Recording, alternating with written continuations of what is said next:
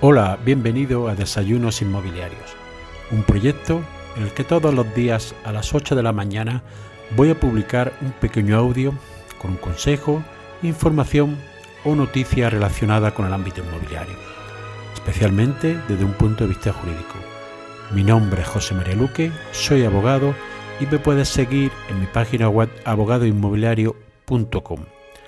Para darte de alta las principales plataformas y seguir estos audios, lo puedes hacer en mi página web abogadoinmobiliario.com barra podcast.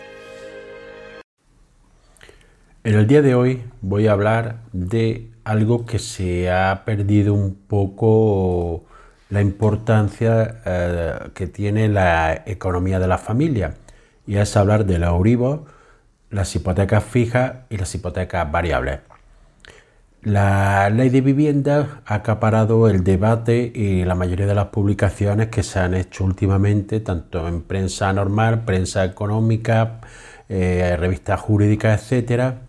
Se ha centrado todo el debate en la ley de vivienda, en las consecuencias para los arrendadores, las consecuencias que va a tener para el mercado con una posible reducción de vivienda en alquiler, encarecimiento de precios, etcétera, y todas las consecuencias que se prevén por la mayoría de los expertos. Pues bien, hay un tema que se ha dejado de hablar, que es cómo está el Uribor y cómo le afecta en la revisión a la hipoteca a las personas actuales. Y a continuación hablaré de cómo están actualmente las hipotecas fijas y las hipotecas variables con alguna situación de lo que exigen los bancos actualmente para contratarla. Pues bien, debemos de partir que eh, el Euribor está actualmente, en la media provisional de mayo, en el 3,818. Durante el mes de mayo ha sufrido pequeñas bajadas, subidas, empezó en el 3,822 y está en el 3,818 es decir, que está prácticamente estable durante mayo con pequeñas alteraciones, pero sí va subiendo algo respecto a la media mensual que, que determinó abril de 2023, que fue del 3,757. Pues bien, esto hay que ponerlo en colación porque hay cualquier persona que lo suponga a revisar su hipoteca va a tener un incremento de unos 3,5% en el tipo de interés, lo cual supone una barbaridad en la cuota hipotecaria, todo dependiendo del capital que nos quede pendiente de amortizar. Con ello hay que partir de que el Euribor en abril del año pasado estaba en el 0,013, en mayo en el 0,287, es decir, no llegaba ni al 0,3% y actualmente el Euribor que ha acabado abril sería del 3,757, es decir, va a, a sufrir esa persona un incremento del 3,5% en su tipo de interés como mínimo. Es decir, ello va a suponer un incremento bastante alto de una cuota en una hipoteca de 400 euros pues puede suponer una subida de casi, de casi 200 euros. Una hipoteca de, de 750 800 euros va a suponer un incremento de más de 300 euros. Esto es, puede suponer una sangría para muchas familias y para otras que se vean muy ajustadas para poder acaparar el incremento de esa subida. Pero hay que ponerlo en relación con el otro tema, es decir, si no tengo hipoteca, me tengo que ir al alquiler, que están realmente los precios totalmente disparados en muchas zonas de España. Por lo cual existe solidaridad si compro vivienda o no compro vivienda o me voy a alquilar con los precios actuales. Pues bien, si me decido comprar vivienda y necesito financiación, voy a hacer un pequeño repaso de cómo están algunas hipotecas en el mercado.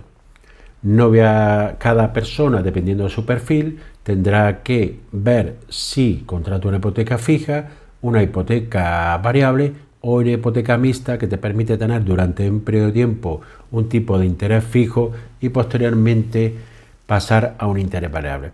Pues bien, viendo algunas de las hipotecas fijas que están en el mercado, para que veáis algunas, por ejemplo la de BBVA, está en un, en un TAE, que es lo que realmente nos interesa a nosotros, del 3,82%, bonificado con tres productos, normalmente seguro de hogar, pensión y seguro de vida, muchas veces.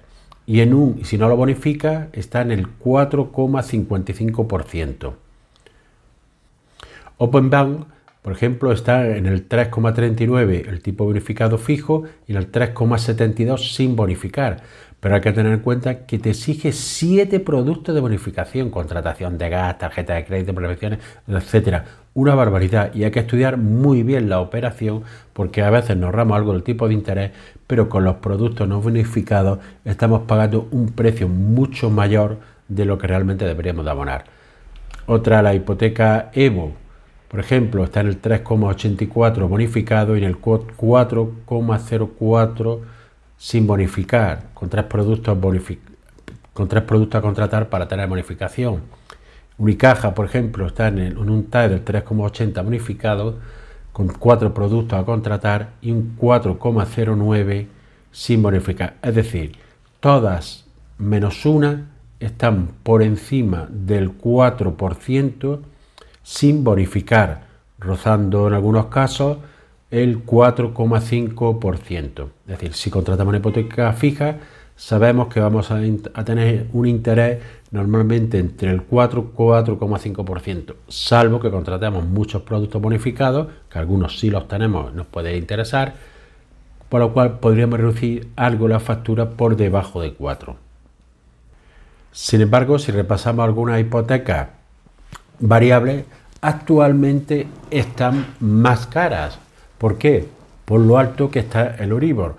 Como hemos dicho, en la media del mes de abril el 3,757. Por lo cual, algunas hipotecas fijas, perdón, variables, están por, casi todas por encima del 4. Por ejemplo, la banca Evo, Evo tiene el producto variable al 4,08 de tipo TAE, es decir, Euribor más 0,48 si está bonificado con dos productos. Sin bonificar, Euribor más 0,68 se va a un 4,27.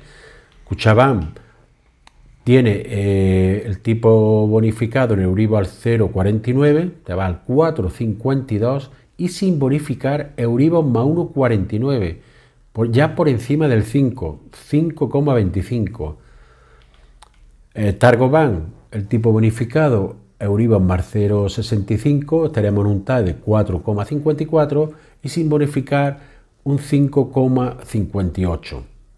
Open Bank tiene un tipo de Euribor más 0,60, un TAE de 4,62 en caso de bonificado, y Euribor más 1,40 sin bonificar, un TAE del 5%.